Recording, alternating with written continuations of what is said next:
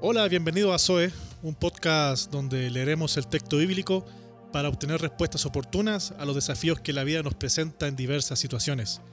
Te acompaño una vez más Omar Carmona y quédate conmigo en este capítulo. Hoy me gustaría compartir contigo No llores mamá. Ahora que soy padre entiendo muchas cosas que antes eh, ignoraba o estaba muy lejos de comprender por ejemplo, no entendía lo importante que era eh, mi rol como hijo. Siempre escuché decir a mi mamá, eres muy importante para mí o te amo con toda mi vida. Esas típicas frases que estoy seguro que más de alguna vez te han dicho, ¿no? Pero como joven, eh, de seguro no damos mucha atención a ese tipo de comentarios. Es como una situación asumida, ¿no? No nos damos cuenta que ser hijos de alguna manera fortalece la vida de los padres, pero que también enriquece la vida de una madre.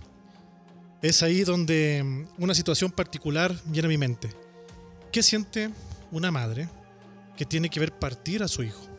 Que tiene que prepararlo para la sepultura. Como padre no logro dimensionar eh, el terrible dolor del alma, eh, los incontables cuestionamientos a la vida y a Dios del por qué ha sucedido tal desgracia, ¿no? Puede que, como yo, tú también hayas presenciado una escena como esta, una imagen que parte el corazón y a veces sin darnos cuenta nos encontramos al igual que aquella madre llorando. Pero no, no por el hecho de la muerte en sí misma, sino porque de alguna forma u otra nos representamos y nos visualizamos en aquel dolor de esta madre. Algo similar o quizás aún más profundo pudo haber sentido Jesús al ser testigo de esta común escena, de este cuadro típico de su tiempo. El relato se encuentra en Lucas 7, desde el versículo 11 al 17 hay muchas cosas que me llaman la atención de este acontecimiento, pero me gustaría centrarme en el hecho que Jesús tuvo compasión de ella cuando la vio.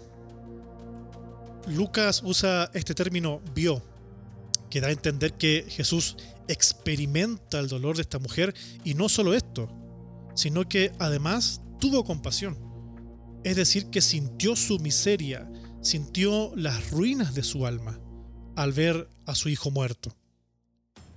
Si pudiera hacerle alguna pregunta al texto sobre esto, entendiendo el contexto histórico donde era relativamente común que los hijos murieran antes que los padres, sería ¿por qué tanta compasión con esta mujer en particular?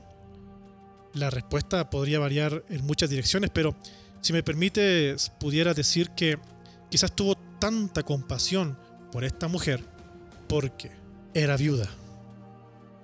Y me podrás decir, ya, ¿y qué tiene eso de importante? Hay muchas viudas por todas partes hoy.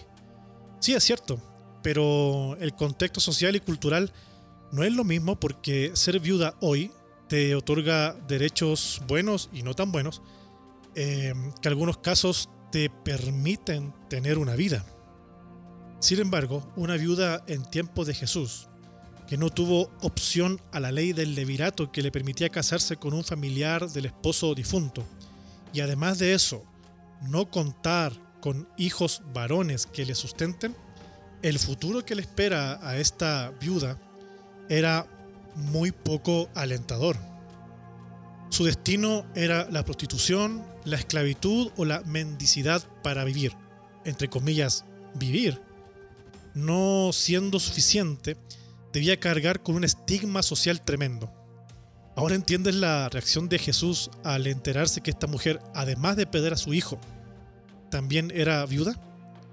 El dolor de perder a su único sustento vital, ver partir su única fuente de dignidad y amor, tuvo que ser infinito para esta madre viuda.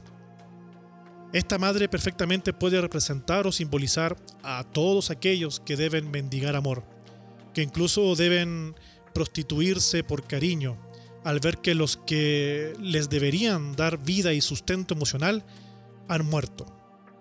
Más de una vez hemos sentido el dolor tan profundo de ver cómo muere en vida matrimonios e hijos o trabajos que lamentablemente fallecen y se acercan al féretro que los conduce a su tumba.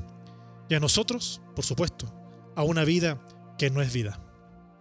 Sin embargo, cerca nuestro está Jesús viendo y listo y dispuesto a tocar el féretro, rompiendo todas las reglas de la época. Y no solo eso, sino que también está listo para decirle a ese, entre comillas, hijo, a todo aquello que este hijo representa, está listo para decirle, levántate.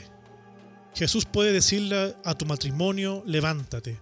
Puede decirle literalmente a tus hijos, levántate. Estoy completamente seguro que si eso ocurre, si Jesús resucita lo que haya muerto, que nos daba vida, que nos daba ese sustento vital, esa dignidad para vivir, algo distinto ocurrirá. Y quizás podamos escuchar lo mismo que esa madre escuchó a los segundos después que vio a su hijo con vida una vez más. No llores, mamá.